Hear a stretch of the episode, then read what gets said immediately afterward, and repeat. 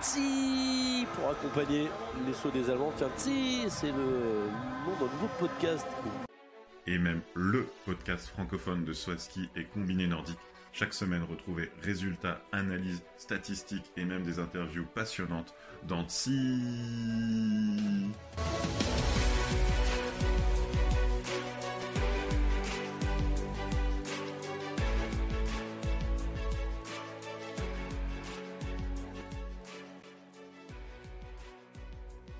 Bonsoir à tous et bienvenue dans ce 24e épisode de TSI, le podcast francophone de Swaski et de Combiné Nordique.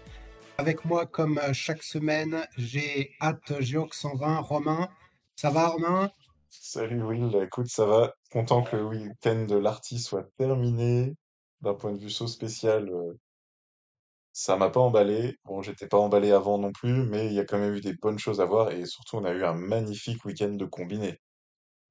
Ouais, bah écoute, c'est sûr que quand j'ai vu la loterie de dimanche, j'ai eu beaucoup de mal pour toi, puisque ça ne t'a pas réconcilié avec, avec ce tremplin, mais, mais on va passer tout notre épisode sur l'Arty, puisque, comme on vous l'avait annoncé, les compétitions touchent à leur fin, et cette semaine, on a dit au revoir au, au combiné. On a dit au revoir à la Coupe du Monde euh, avec trois épreuves qui se sont enchaînées. On a commencé dès vendredi avec un team sprint et on en avait parlé ensemble sur l'épisode de Planitza. On avait dit c'est dommage qu'il n'y ait plus le team sprint au, programme des mondiaux parce que euh, Laurent Multaler et euh, Matteo Bo, on avait une belle équipe et puis bah, ça s'est confirmé à l'Arty. Euh, magnifique podium des deux Français, on y a vraiment cru. Ouais, et puis euh, autant j'avais rien compris à ton explication, autant là, en regardant, euh, j'ai plus compris. Euh, le, format me paraît toujours bizarre. En fait, je trouve qu'il y a beaucoup trop de relais. Je sais pas toi si tu as la même impression. Euh, j'aurais préféré qu'ils fassent chacun deux boucles, en fait. Oui, mais c'est vraiment le format, historique du team sprint, même si la, discipline est récente. En fait, elle est récente, mais elle est déjà en perte de vitesse. La preuve, elle s'est fait sortir des, mondiaux. hein. On avait quand même les Français champions du monde en 2013 avec euh, Jason et Seb Lacroix, et si je dis pas de bêtises, en 2015 aussi avec François Brault et, et Jason aussi. Et euh, c'est un format très très dynamique qui, euh, qui favorise un petit peu euh, moins les fondeurs que, que les, les relais plus longs. En fait, ça permet à, de tout donner sur trois minutes à peu près, c'est la durée d'un relais, et euh, de se Mm. reposer trois minutes et de reprendre. Donc ça, c'est aussi sur le- l'explosivité. Et à, à ce jeu-là, euh, du coup, bah, pour rester sur les Français, Mathéo et Laurent, ils, ils sont vraiment au niveau, quoi. Ouais, super performance des Français qui, euh, on va pas gâcher le suspense plus longtemps. euh, la France a terminé troisième de cette compétition à 6 secondes de l'Allemagne qui a remporté l'épreuve. L'Allemagne qui semblait en difficulté. Alors, comme d'habitude, euh, maintenant, en, en combiné, par équipe, on a, on a, on a déjà étudié ensemble le système de points. f- Voilà, le, fait pour qu'il y ait une course de fond euh, resserrée. hein. Il y avait cinq équipes en 29 secondes. Euh, la France Mm. est partie troisième, en cinquième justement, mais vraiment pas loin Ok. des autres. Et donc, ça s'est vite, euh, très très vite euh, resserré. Euh, et on a eu une belle course à 5 sur tous ces relais. Et euh, finalement, ce sont les Autrichiens qui ont cédé, les deux équipes d'Autriche qui ont cédé et qu'on qu'on retrouve pas sur le podium. Les deux équipes d'Autriche qui étaient en tête après le saut, avec euh, l'équipe numéro 1 représentée par Stefan Rettenegger et Johannes Lamparter, et l'équipe numéro 2 de Franz Röhrl et Lukas Greiderer. Donc, on avait euh, un peu fait en sorte que les deux équipes aient, aient une chance après le saut, puisque sinon on aurait mis Röhrl avec Lamparter. Et puis, euh, alors, il y a, je crois que c'est l'équipe 1, il y a Rettenegger qui est tombé, euh, et qui d'ailleurs euh, a eu après énormément de mal. C'est lui qui a, tout fait péter parce que Lamparter, lui, était, plus au niveau. Oui, c'est ça. Il, donne tellement d'énergie à revenir. Et d'ailleurs, il, arrive à revenir qu'en fait, après, il, être dans le relais d'après. Et dans l'autre équipe, c'est Röhrl qui était le point faible. Là, il est toujours parmi vraiment sur les skis de- depuis sa maladie à, à Planitza. Et euh, bon, les Français, ils sont pas sur le podium parce que les autres ont été moins bons. Ils ont aussi été là. euh, ils sont revenus sur la tête et ils ont, ils ont pas montré de faiblesse euh, à chaque fois. On avait même l'impression qu'ils pouvaient larguer les, les Allemands et, que- et jouer la victoire, tout simplement. Ouais, alors, ce qui est complètement fou, c'est si je lis bien la liste de stats, Matteo Beau, euh, Ah, le est-ce meilleur qu'il a temps de. Oui, il a le meilleur temps total de fond parce que c'est lui qui est parti premier et qui a fait sur le premier relais. Donc ça partait un petit ouais. peu moins vite devant. Il a fait l'effort et donc il, il a repris euh, bah, les, les 30 secondes d'écart avec la tête. Ça s'est fait en, en deux, trois, en deux, trois passages. Et puis ensuite, c'était une course, euh, on va dire, plus mass start. Donc en fait, euh, mais en tout cas, il était vraiment au même niveau que, que, que la tête et que les gros fondeurs. quoi. Il y a, il y a Alors, pas euh, eu. et, et du coup, euh, Laurent, lui, a fait le, le troisième temps, non, le quatrième derrière les deux Allemands. Et au vu de ses points euh, au saut où il perd 30 points par rapport à Schmidt et, euh, et, euh, et Geiger, euh, ils auraient pu gagner en fait. Je ne sais pas, parce que finalement, on serait parti 30 secondes plus tôt. Au final, on aurait été avec Autriche 1, Autriche 2, et euh, il y aurait eu un peu la course stratégique. finalement, la même course, je pense que ils ont juste dû, les Français, ils ont juste dû donner un peu plus dans les premiers relais euh, que les Autrichiens, mais on voit que ça les a pas pénalisés. Ils ont fait une- un retour très intelligent. Euh, tu vois qu'avec ce système de points, je pense qu'il faut limite une minute d'avance euh, après le saut pour qu'il n'y ait pas de regroupement, et euh, bah, c'est quasiment impossible en fait avec le système de points. Donc, euh, on- non, je pense qu'on peut vraiment se satisfaire du déroulé. Et puis après, euh, bah, Laurent et Mathéo, on sait qu'ils s'apprécient énormément tous les deux dans la vie. Et, les partages qu'ils ont fait après derrière sur les, sur les réseaux sociaux, et puis on l'a pu le voir à la télé, c'était du bonheur, mais vraiment une explosion de bonheur. Il y a eu des, des, mots euh, de, d'émotion et de, et genre de plus beau jour de ma carrière qui ont été prononcés par Mathéo, des choses comme ça, parce que c'est un podium, euh, un podium groupé, un podium en équipe entre potes, c'est magnifique. bah, c'est sûr que quand on, on les a vus s'attendre euh, après à la fin du dernier relais, on a vu cette joie. Et, euh, et du coup, c'est très très fort parce qu'ils se sont retrouvés à la bagarre euh, avec donc l'Allemagne et, la Norvège, et notamment Vinces Geiger et Jarl Magnus Rieber pour euh, Laurent Multhaler. Et c'est vrai que se retrouver à ce niveau-là, ça, nous remémore les, grandes épopées avec, avec Jason notamment. La Norvège fait donc deuxième avec Radak et Rieber, et donc la victoire revient à l'Allemagne 1 euh, donc de Julian Schmid et euh, Vincenz Geiger. Tu veux rajouter quelque chose sur le team sprint, sinon on va passer aux deux euh, épreuves qui ont clôturé la saison. Non, c'était un- une belle introduction du week-end. euh, finalement, c'était peut-être même presque aussi le, le temps fort du week-end, même si on a vu des bonnes choses pour la suite. Voilà, et euh, donc deux épreuves où il y avait encore un tout petit peu de suspense euh, pour le classement de la Coupe du Monde. On, l'avait dit, entre euh, Johannes Lamparter, euh, Julian Schmid et même euh, Jens Lora Softebro avaient, avaient des chances de l'emporter, même si Lamparter partait avec de l'avance. Et on a retrouvé tout au long du week-end trois, trois, trois garçons qui étaient en haut de l'affiche, et notamment la discipline depuis son retour euh, pendant les mondiaux, donc Jarl Magnus Rieber qui a remporté les deux épreuves de clôture. Oui, euh, Rieber qui a à chaque fois fait des sauts d'essai euh, sidérants au-delà des 135 mètres là, sur le HS 130. Et du coup, en compète, à chaque fois, c'était un peu le, n'importe quoi des plateformes. Le, jury qui descend de lui-même, de deux, de trois plateformes. En ayant descendu déjà au début du top 10, ce qui fait qu'il sautait avec euh, cinq plateformes de moins, que, par exemple, que, que Marco Hennis, euh, qui, partait plus tôt dans la start list. Et il n'a pas forcément, du coup, gagné. il a fait troisième du saut samedi. Il le gagne dimanche, mais finalement de pas grand-chose. Et euh, c'était pas, c'était pas joli parce qu'en fait, on, on, arrive dans le saut à ski qu'on comprend plus quoi. C'est pas celui qui va le plus loin qui gagne et l'épreuve de saut. Mais toujours est-il que bah voilà, il, reste sur sa forme de planitza. Et il a eu des gestions de course qu'on peut qualifier euh, de ribériennes, euh, c'est-à-dire à la lisière de l'insolence, voire de l'arrogance. Euh, quand on est Jarl Magnus Rieber, qu'on a quatre globes, euh, 150 médailles et qu'on laisse Christian Ilves faire la course, enfin faire le train pendant 10 kilomètres, euh, c- je sais pas si c'est extrêmement sport. Et donc ça, c'était samedi. Et dimanche, il s'est carrément laissé faire reprendre justement à nouveau par Ribéry, euh, Ilves et Oftebro pour leur mettre une mine un kilomètre plus tard dans la dernière bosse. Euh, on va dire qu'il s'amuse, quoi, Rieber. Il, il sait qu'il est tellement fort qu'il va gagner et il s'amuse avec les autres.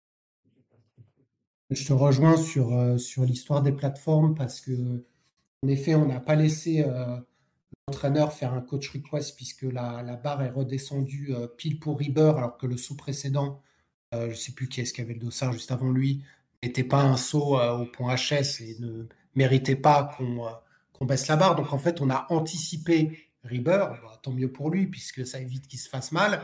Par contre, ça fait que euh, il a eu gratuitement les points euh, de la compensation euh, qu'il aurait peut-être pas forcément eu. Donc euh, il est euh, un peu avec un statut euh, différent. Bon, après, sur la course de fond, on va dire que c'était un peu plus serré que les courses des mondiaux.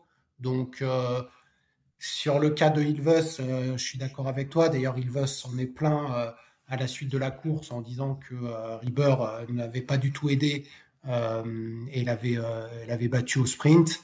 Le deuxième jour, je pense qu'Oftebro aurait pu le battre.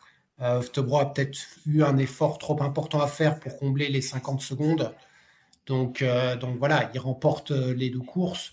Maintenant, euh, il termine que, euh, entre guillemets, quatrième de la Coupe du Monde. Mais si on enlève euh, ces huit impasses euh, sur la moyenne, c'est lui qui, qui aurait remporté le globe devant, devant Johannes Lamparter. Donc, on va pas critiquer celui qui est le meilleur combinard cette année, mais c'est vrai qu'entre notre commentaire sur ses impasses, son retour aux mondiaux, là où il a été un peu aidé, bon, il se fait pas des amis, même si son insolence, elle est quand même moins importante, je trouve, qu'aux mondiaux où là, euh, là, il n'a pas eu de geste spécifique. Hein, euh, Ah Non, là, il y avait course, justement, relais.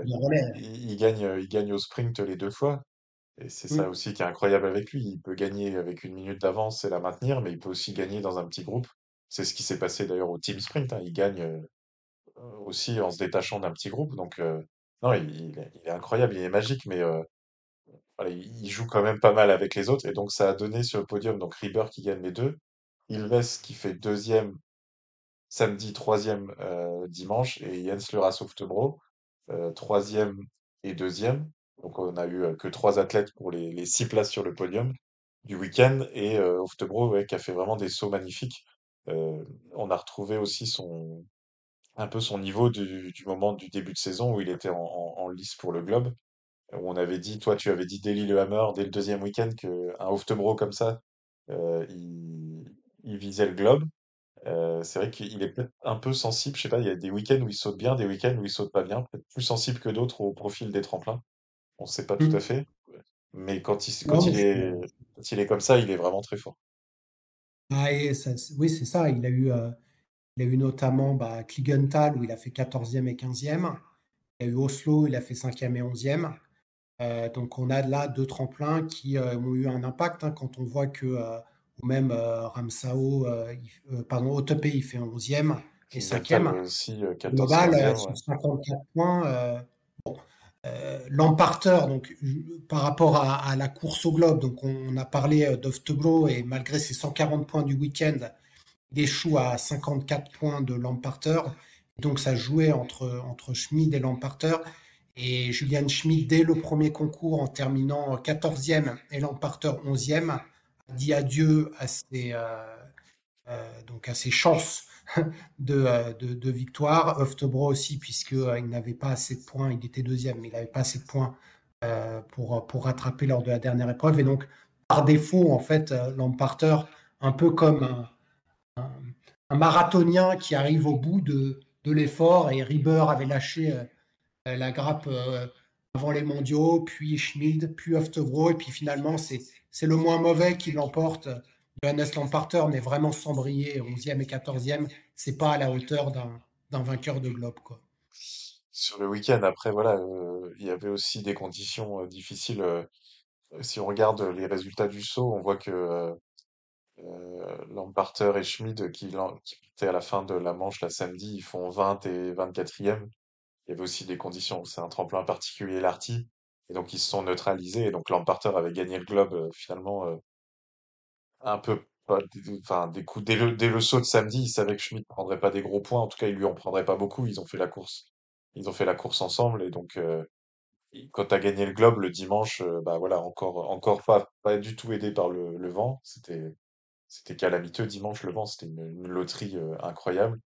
Il n'y avait pas de suspense, il ne pouvait rien perdre. Donc, par défaut, euh, sur ce week-end, c'est vrai que c'était pas du tout son meilleur week-end. Mais il est allé le chercher, ce globe. Il a, il a gagné quand même euh, une, deux, trois, quatre, cinq, six, sept fois. Euh, un nombre pas mal de podiums aussi. Avec un début de saison, on se souvient qu'il avait le, il revenait de Covid, il a eu un, les deux, deux, trois premiers week-ends difficiles, et après c'était le, le Lamparter qui, qui jouait, qui jouait tout devant. Donc euh, effectivement, il, il finit pas bien, mais c'est un peu comme des fois aussi au biathlon où euh, un concurrent qui a déjà le globe, après derrière la dernière course, euh, faut pas trop lui demander d'aller sur le podium, quoi. Donc Ouais, non, on c'est vrai que le, le premier concours, il a eu plus 14 de, de compensation. c'est lui qui a eu les plus mauvaises, euh, les, plus mauvaises, euh, enfin, conditions. la- la- le plus mauvais vent. ouais.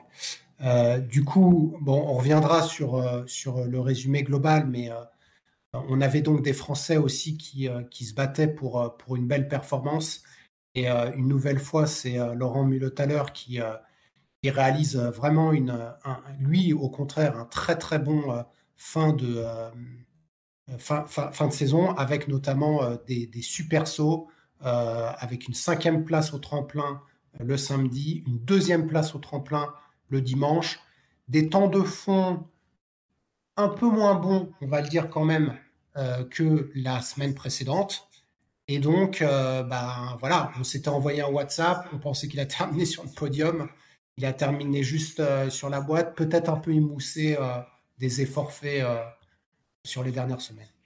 Oui, c'est ça, il fait donc septième, c'était sa meilleure en début de saison, c'était son meilleur résultat, et quatrième dimanche, donc deuxième meilleur résultat en carrière après son son podium de Chonard. Donc c'est un magnifique week-end et c'est des gros gros points marqués, à tel point qu'il est rentré dans le top 8 mondial donc à la fin de cette saison. Et après, euh, on, fera un bilan complet avec toutes les statistiques, les top 10, tout ça, mais il y a vraiment une fin en apothéose là pour Laurent Mulet-Thaler, Mulet-Thaler, pardon. Et on peut regretter que Matteo Beau, qui qui a vraiment aussi la grosse forme sur les skis en cette fin de saison, euh, n'a pas pu le concrétiser au tremplin parce que euh, il a fait des sauts d'entraînement et, et des sauts d'essai magnifiques et en, en compète, il n'y a pas eu le, alors, que ce soit les conditions ou, ou le, ou le saut en lui-même, voilà, il n'a pas réussi à concrétiser. En partant un peu plus loin, il a réussi à faire douzième e samedi avec un, un vraiment un super temps de fond et il a remonté 7 places. Et euh, 8 dimanche pour conclure la saison. Donc, euh, une saison, par contre, euh, les perfs qui n'ont pas permis de rentrer dans le top 10, on avait vérifié ça. Euh, Manuel Face qui a une résurrection ce week-end, a gardé sa place dans le top 10.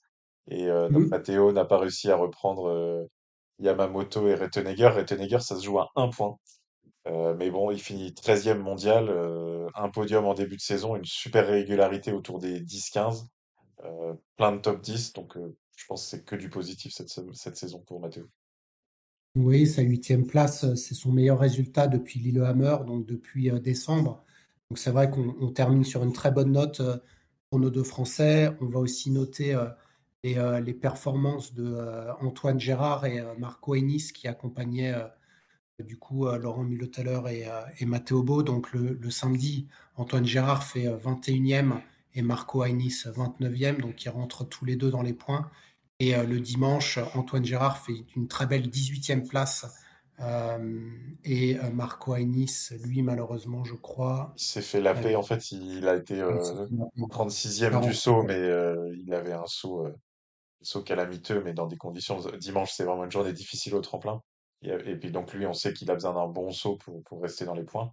Et juste pour revenir sur Antoine Gérard, c'était son meilleur résultat de la saison en dehors du week-end d'OTP, qui était, où il avait Mm. fait un très bon week-end, mais il y avait aussi pas mal d'absents. Donc là, il y avait tout le monde ce week-end, et donc c'est des résultats, des résultats probants et euh, vraiment une, une bonne fin de saison pour, pour Antoine. Voilà. Euh, autre point à, à noter, euh, la très bonne performance des, des Finlandais chez eux le samedi avec Ilkka Erola quatrième et meilleur temps de fond et Eero Hirvonen cinquième et deuxième meilleur temps de fond. Euh, la résurrection de Terence Weber qu'on avait vu euh, très très fort sur la Coupe Conti qui a terminé 9e le samedi et, je crois Mais parce qu'il y a eu trop de vent dimanche, c'était le vent au tremplin. Et, Exactement. Et Skoglund, en fait, un peu comme en saut spécial, les, ceux qui jouent devant en COC, dans des bonnes conditions, ils jouent largement dans les points en, Coupe du Monde.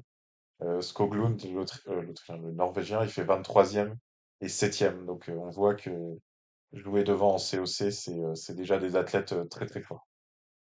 Voilà, et puis on, peut le, noter, mais on reviendra dessus. Ryota Yamamoto remporte la compétition de, de meilleur sauteur en participant au fond, alors que tu avais dit potentiellement il allait mettre la flèche. donc il, remporte, il remporte ce classement et, et Jens Luras of Toblo, qui avait déjà assuré son globe de meilleur skieur.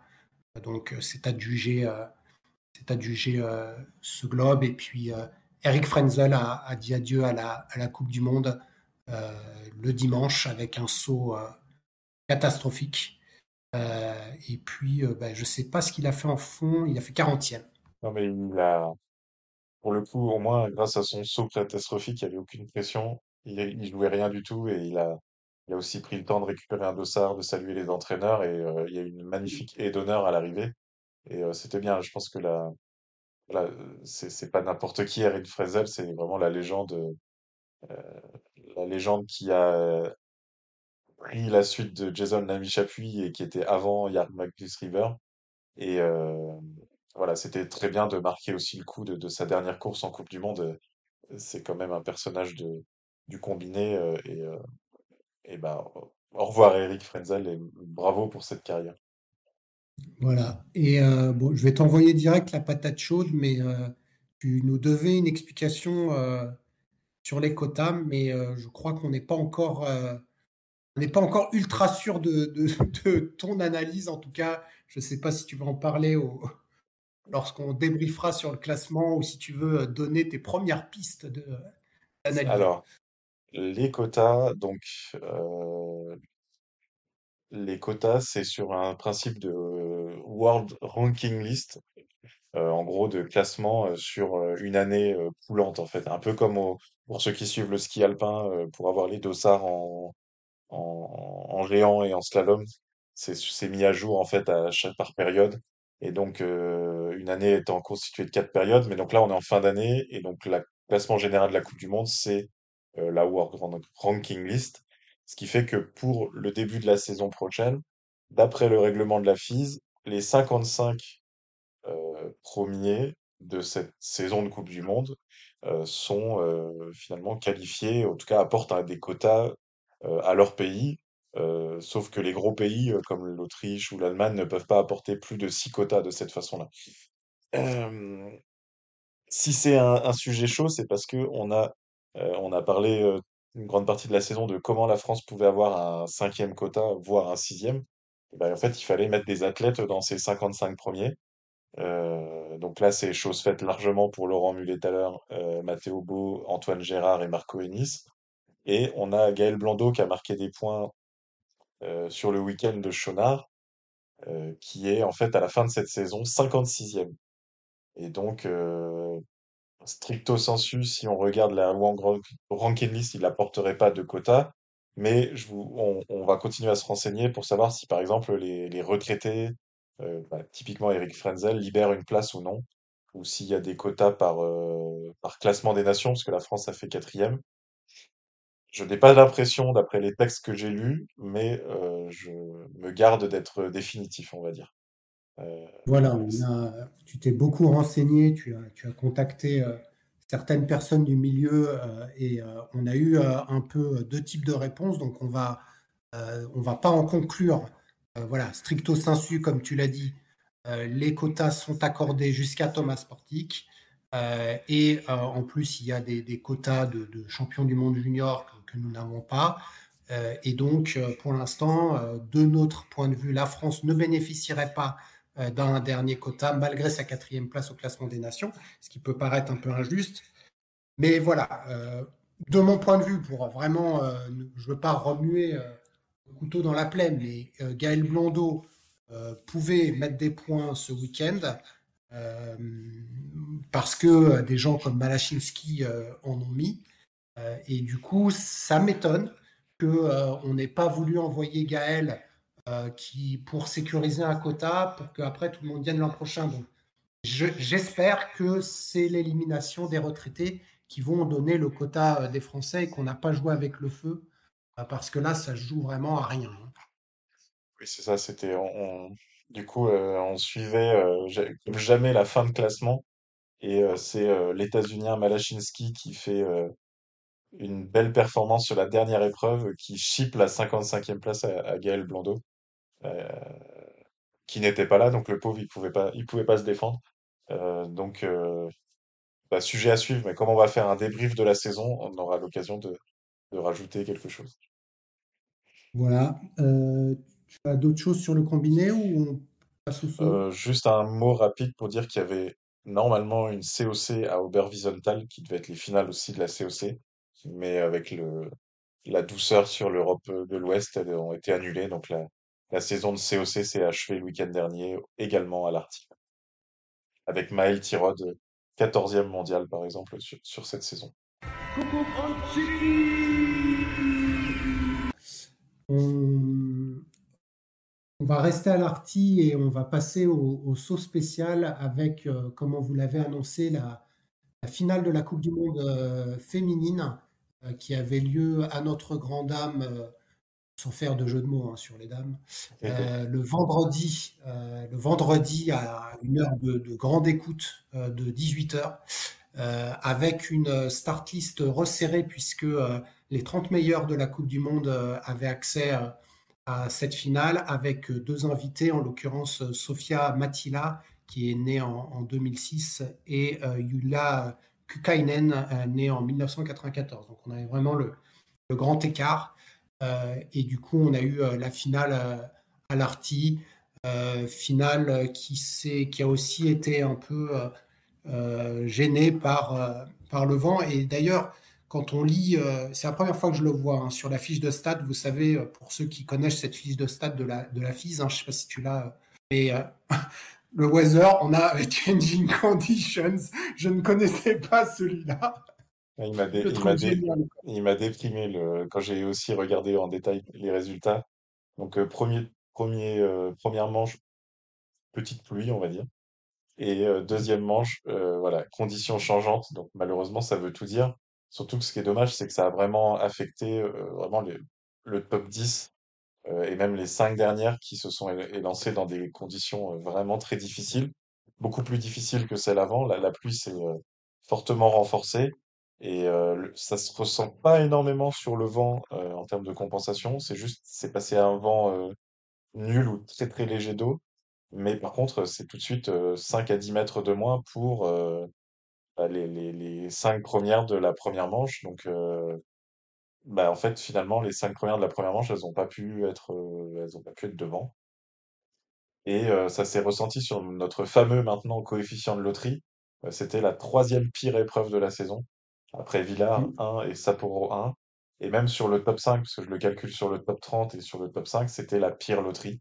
Euh, ça correspond bien à ce qu'on a vu à l'écran où les, les 5 meilleurs de la première manche ont, bah, ont pas pu défendre leur chance d'une certaine façon. Donc, euh, Edge, Lutit, Altaos, elles ont fortement rétrogradé. En tout cas, leur deuxième saut était, euh, était euh, long, classé loin dans, dans cette manche-là.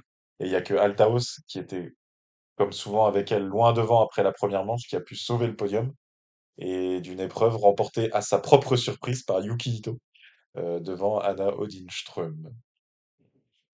Oui, Yuki Ito qui euh, avait terminé euh, septième de, de, la première manche. Donc, comme tu l'as dit, Anna Odinström s'élance huitième de la première manche. Elle fait un saut vraiment bon à 123,5 puisque c'était la meilleure distance euh, de, la journée, hein, donc c'est pas un saut, euh, pas un petit saut.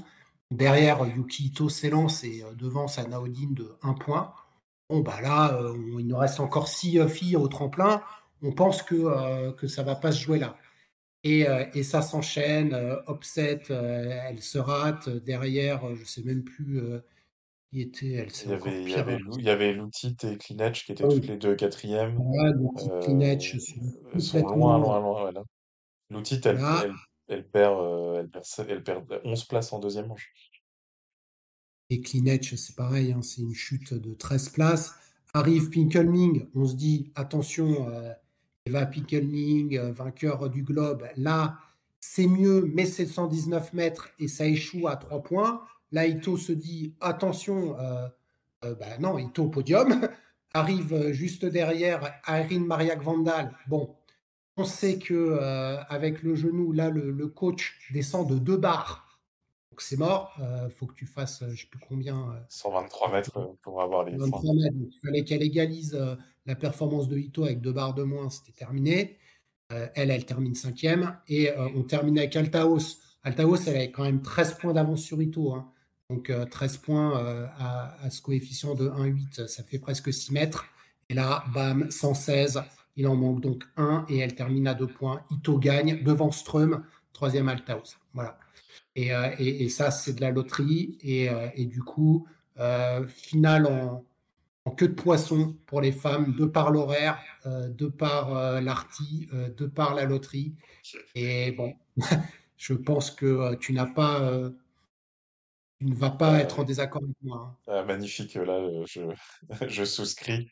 Euh, en plus, malheureusement, j'ai envie de dire, la meilleure sauteuse euh, n'a pas gagné parce que la meilleure sauteuse sur cette épreuve, la plus forte, on va dire, c'était Erin Maria Kvandal, parce qu'elle échoue à moins de 5 points de la victoire en ayant laissé passer presque 20 points euh, de coach request euh, non validés parce qu'elle n'était pas assez loin. Donc euh, vraiment, euh, elle était, elle est très très forte. Elle a sauté aussi loin que les autres en ayant à chaque fois deux plateformes de moins. Et donc vraiment, on espère que pour la saison prochaine, parce qu'elle a fait ça du coup, toute cette demi-saison à laquelle elle a participé, on espère vraiment qu'elle aura réglé ses problèmes de genou slash confiance. Parce qu'en fait, euh, par exemple, en, en manche finale, euh, on avait vu que c'était moins bon. Euh, le coach, il aurait baissé que d'une plateforme au lieu de deux, par exemple, avec les Mm. 4,7 points euh, de, de compensation, euh, elle aurait pu, par exemple, bah, gagner tout simplement. Donc vraiment, euh, Mais elle les voilà, aurait pas eu non plus. hein. Elle les aurait pas eu non plus. Bah, elle aurait peut-être fait euh, 123,5 avec une Ah plateforme de oui, plus. ouais. Après, après, quand tu vois que euh, elle, parce que au-delà des, au-delà des 20 points de, de Gate, elle perd aussi euh, quasiment 6 points sur, euh, sur le style. Je pense que, tu vois, elle, elle pose mal, hein. elle fait oui, 49 points euh, première oui, manche, c'est vrai. ouais. 51. Donc, je pense que le coach, il la connaît. Ce qui est certain, c'est que euh, Gvandal, et comme on avait vu Westman euh, la première, première épreuve, ou euh, Bogatage, euh, trois filles donc blessées, on peut peut-être mettre Takanashi dans le groupe, même si Takanashi, euh, a- il il y a un problème de posée clair. Euh, plus, on va dire, si Freitag travaille un peu ses télémarques, même si ce concours-là, elle a, elle a mieux, mieux sauté. Alors, Freitag, c'est ça. je pense qu'elle, si elle cherche la longueur, elle pose pas. Là, elle n'a pas cherché la longueur et du coup, elle finit 16e. Euh, et, là, on a une, homogénéité euh, vers le haut entre Opset qui est un peu euh, mi-figue, mi-raisin, Lumbu qui revient. Donc, je pense que vraiment, ça annonce une très belle saison prochaine. Et, du coup, on, en débriefera dans notre, dans, notre épisode spécifique pour, pour les femmes parce qu'il y aura eu quand même beaucoup de choses à dire. Mais c'est vrai que cette finale de l'Arty laissera un petit goût amer. Euh, du coup, je crois qu'il n'y a eu aucun changement euh, du tout sur les places clés. Hein. Je n'ai pas remarqué Non, euh, Kinech, elle sauve son podium au général pour 3 points. Parce que Ström Ouais. fait deuxième et Kinech euh, dixième. Donc ça fait un gros écart de points. Et euh, heureusement, euh, elle- euh, rentre potentiellement. oui, Alors, elle termine elle a doublé Krishna. Voilà, elle a doublé Krishna, elle est huitième mondiale. Donc le, le Mm. top 10 mondial, c'est Pinkelnik, Altaos, Klinech, Ström, donc était vraiment coude à coude. Ça reflète bien la saison aussi. Euh, Ström, on va dire petit tremplin, Klinech, plutôt les grands tremplins et les petits. Freitag, c'est quand même euh, une très très belle cinquième place mondiale. Euh, Kreuzer aussi. Opset, avec, comme tu l'as dit, euh, mi-figue, mi-raisin, mais septième mondiale. Ito, Krishna, qui a fait une saison euh, assez quelconque, mais elle est quand même neuvième. Et Takanashi, qui double sur le fil Abigail Strait, ce qui veut dire qu'il n'y a aucune Canadienne dans le top 10 mondial, ce qui est un peu incongru parce qu'elles ont, elles ont marqué cette saison aussi. Exactement. Joséphine Panier qui termine 23e de cette dernière épreuve et qui accroche la 16e place. Euh, d'ailleurs, elle, euh, non, elle était à poursuite de Kramer, mais Kramer a fait son, un de ses meilleurs résultats avec une 8e place. Et Julia Claire, elle s'est qualifiée ric-rac, mais elle termine 27e et elle termine 22e de la Coupe du Monde. Par contre, elle aura eu le mérite de faire euh, toutes les deuxièmes manches. et ça, il n'y en a pas beaucoup qui ont dû le faire, mais on reviendra sur, sur toutes ces stats pour, pour le saut féminin. Si tu n'as rien à rajouter, on, passe aux messieurs. Oui, il y avait de quoi s'amuser. Hein. Dans les stats, on va, on va sortir les petites, les petites, les petits chiffres amusants ou les petits chiffres marquants. Et tu l'as un peu donné en avant-première. Voilà, les Françaises ont participé à, toutes les manches de la saison en Coupe du Monde. Et ça, en soi, c'est vraiment une performance. Donc, félicitations. Et on se donne rendez-vous pour un, débrief complet de la saison féminine dans les, dans les semaines à venir, dans les jours à venir. Euh, et donc, effectivement, on peut passer euh, à la Coupe du Monde homme, dont ce n'était pas le dénouement.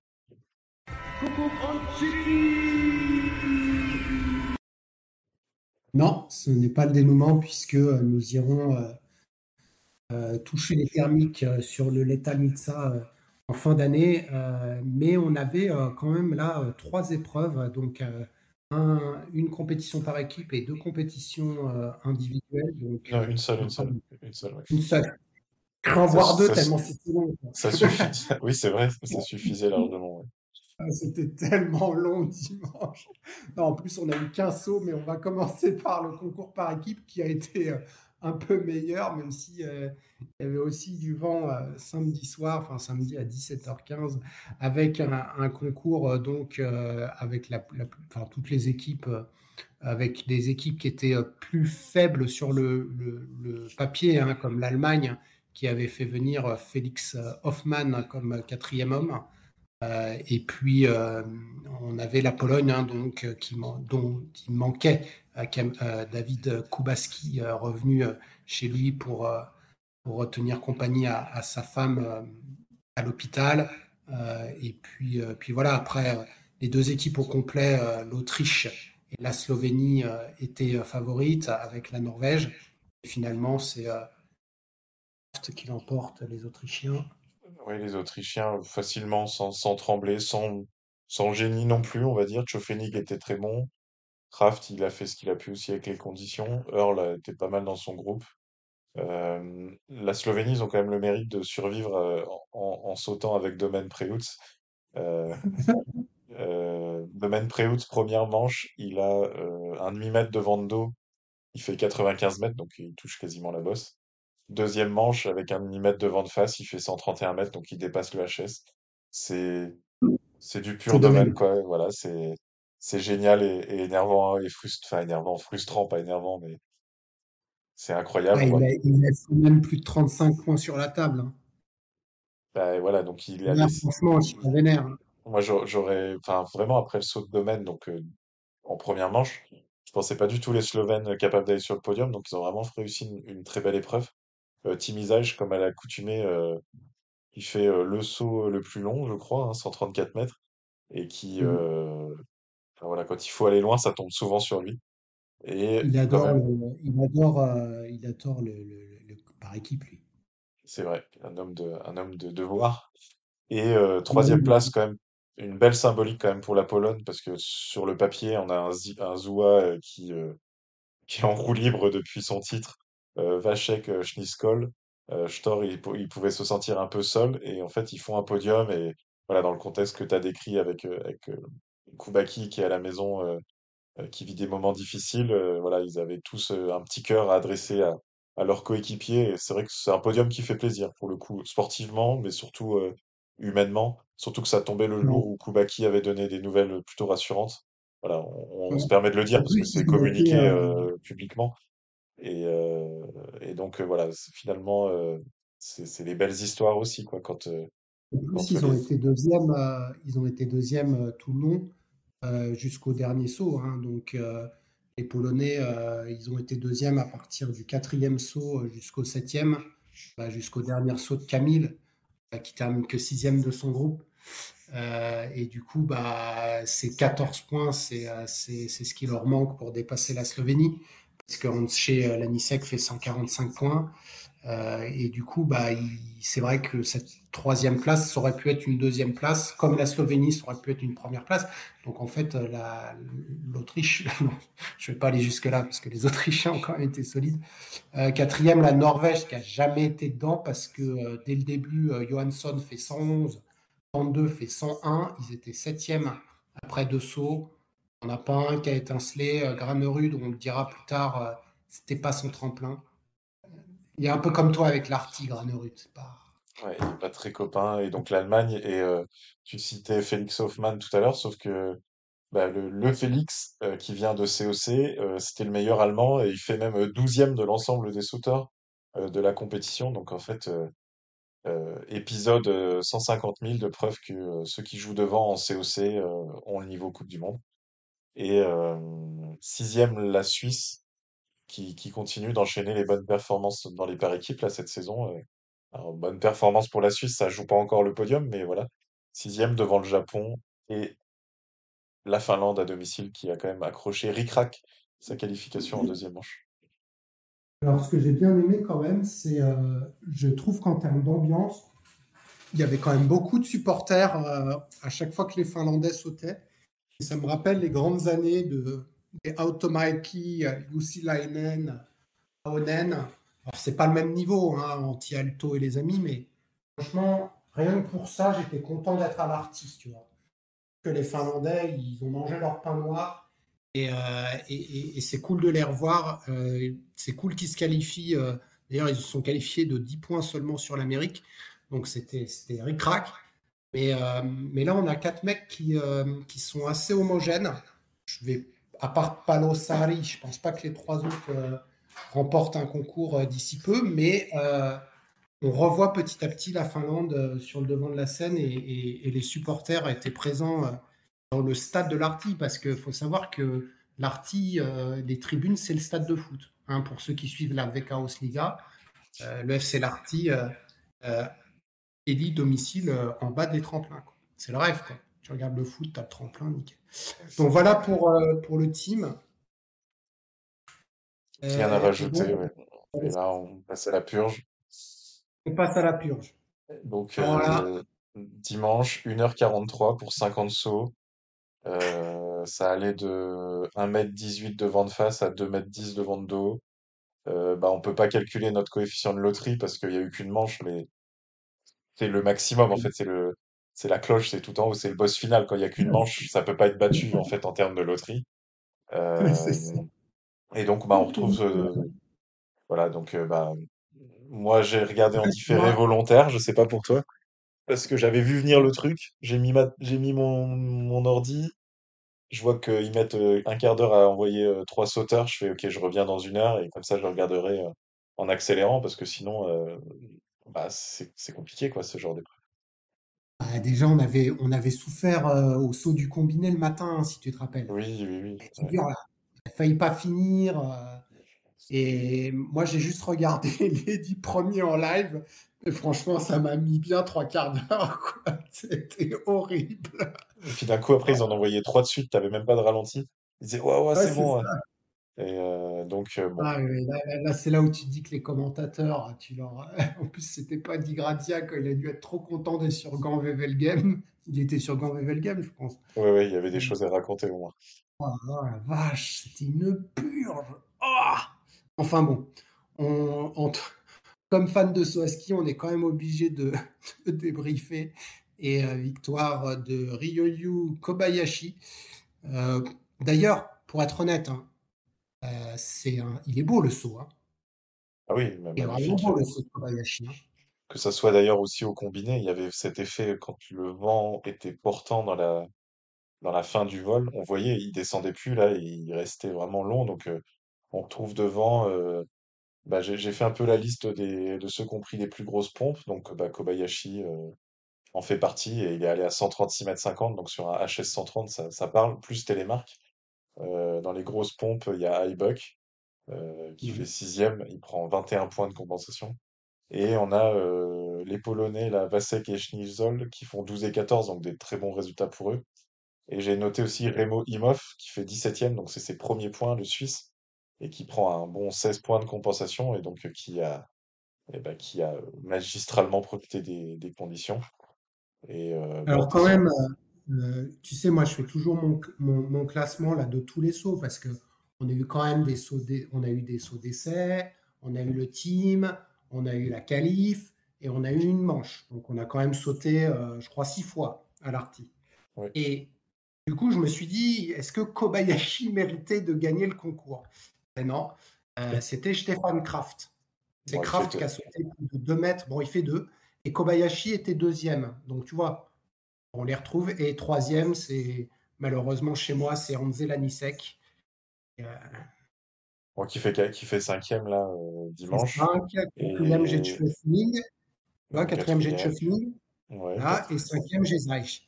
Et alors, Geiger, il est dixième chez moi.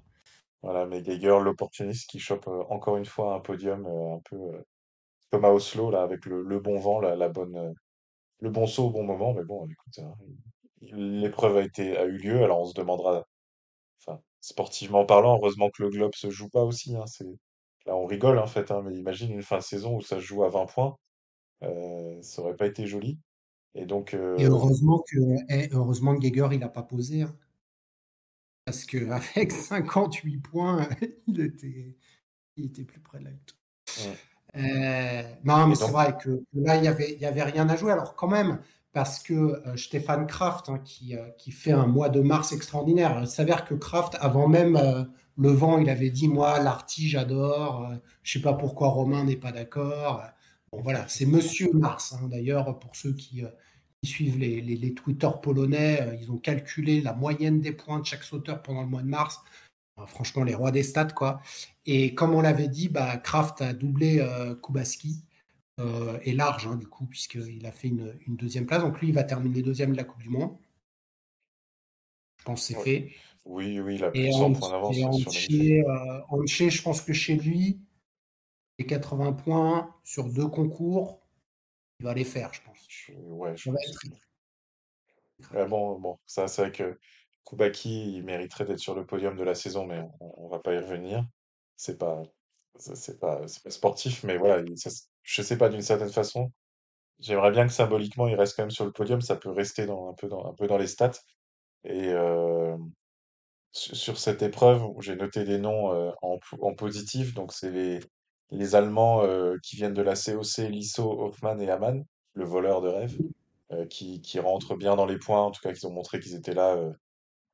les conditions n'étaient pas parfaites, mais sur la, je pense sur la moyenne des sauts. Et j'ai noté un sauteur, j'en ai marre de dire du mal de lui, mais euh, Benjamin Oswald, c'est pas possible.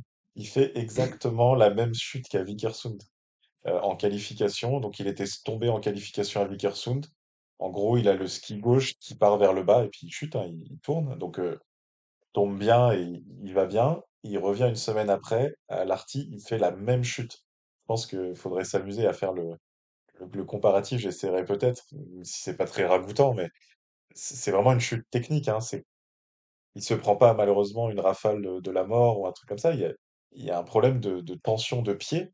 Le, ce pied gauche qui descend et pouf, euh, il tombe. Et euh, c'est pas possible à ce niveau-là. En plus, ça doit, enfin, c'est traumatisant de chuter.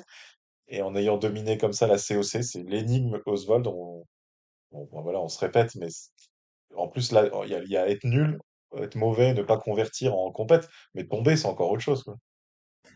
J'avoue que là, il y a, beaucoup d'écarts, parce qu'on commence à avoir euh, une belle liste de, euh, de, de COC men euh, qui sont montés. Et euh, encore une fois, comme tu l'as dit, ce week-end, euh, Hoffman, euh, dans mon classement, il fait 14e. euh, donc ça veut dire qu'il a très très bien sauté tout le long. hein, tu l'avais dit au par équipe, euh, mais aussi pendant le concours. Lisso, je l'ai 17e.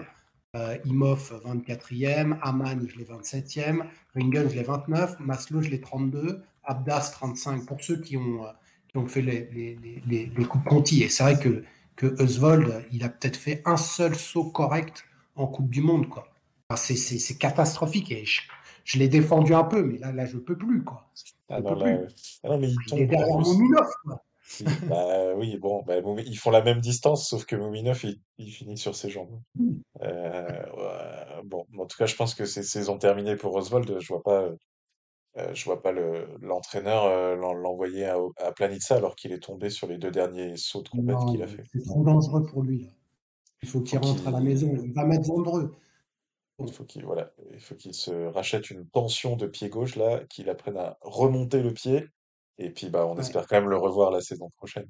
On est, on pas Non, bien sûr, il est, il est- il est sympa et, euh, et en tout cas, il te, il te fait des émotions et c'est c'est un peu ça le saut aussi. hein.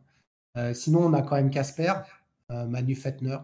Bon, je ne sais même pas pourquoi il est venu, hein, pour être honnête. Euh, il a fait la qualif, il a fait 60e, il a rangé les skis, il s'est cassé.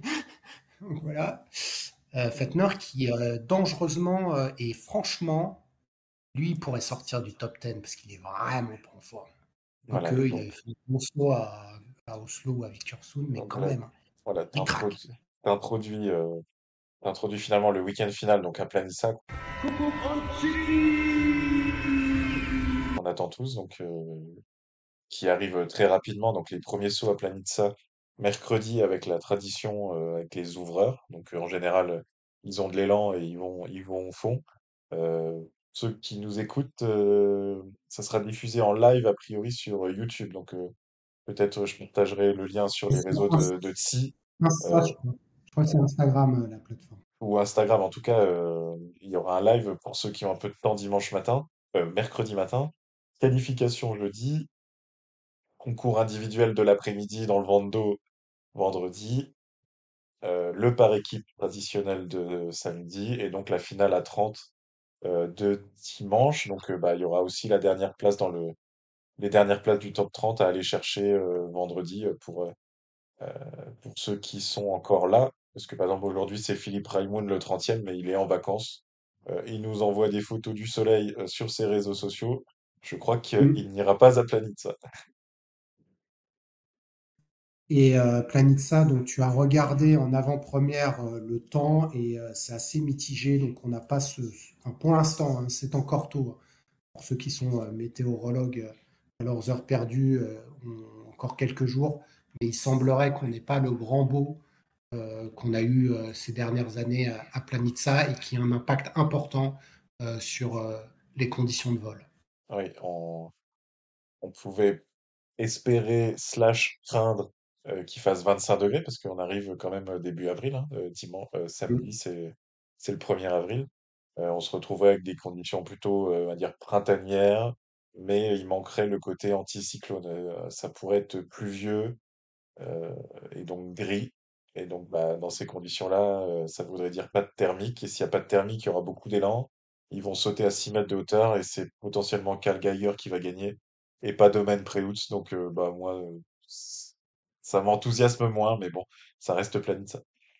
En tout cas, deux revanchards euh, que sont Andreas Wellinger et Alvor Egner Granerud qui ont fait un zéro pointé dans cette épreuve de loterie. Granerud, euh, qui globalement, euh, comme on l'avait vu au par équipe, n'avait pas été génial, Wellinger non plus. Donc, eux auront, euh, auront envie de, de se prouver. Et puis, et puis Ryoyu, hein, qui. euh, alors, à noter, Ryoyu, quand même, c'était sa 30e victoire en carrière. Il rentre dans le cercle très fermé euh, des, des, des victorieux à plus de 30.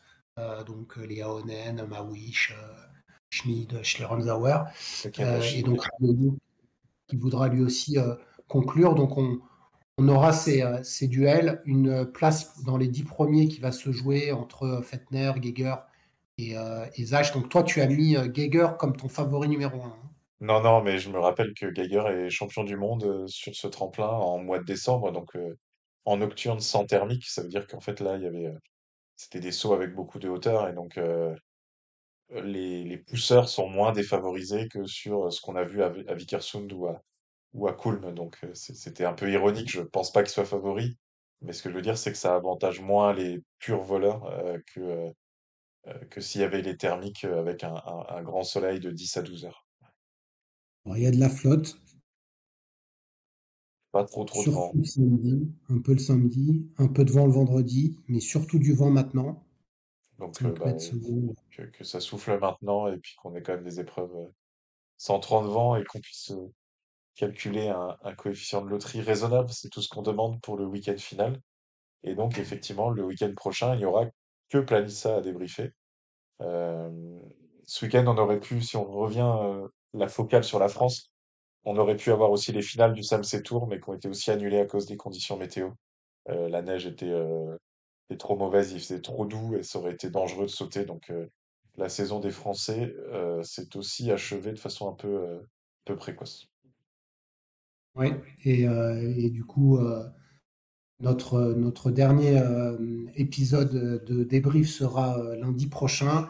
Et puis ensuite, on, on vous préparera des épisodes de, conclusion de cette saison avec, comme on vous l'a dit, les débriefs de la Coupe du Monde globale, des stats, des awards. On va essayer un peu de vous occuper pendant le mois d'avril et, et un peu du mois de mai. Et puis après, on, ça va revenir sur les tremplins assez rapidement cet été, notamment les jeunes hein, qui, qui ressautent dès le mois de juin, euh, avec quelques épreuves euh, euh, en France, euh, à Gérardmer et ailleurs. Euh, donc Planitza pour euh, le grand feu d'artifice euh, de cette saison euh, très longue, mais euh, qui nous aura tenu en haleine jusqu'au dernier concours. Et, euh, et donc on espère avec un tout petit peu plus de soleil, mais euh, si possible un mètre seconde devant, voire deux. Je ne prends pas plus. hein. De face. De face. Voilà. On a tout demandé au, au Père Noël euh, Planitza. Et pour euh, reprendre euh, euh, la blague euh, sur Planitza, euh, tu m'as montré, car, car quand même, tu, tu as eu un cadeau aujourd'hui de la part de, de la Poste, qui est Oui. le livre.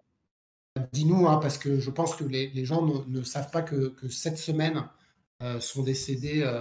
Euh, vas-y, je te laisse. euh. Donc, euh, Janesh donc qui donne son nom au tremplin avec, avec son frère Vlad, Vladko, euh, est décédé à un âge avancé. hein, il est mort, il est mort de vieillesse.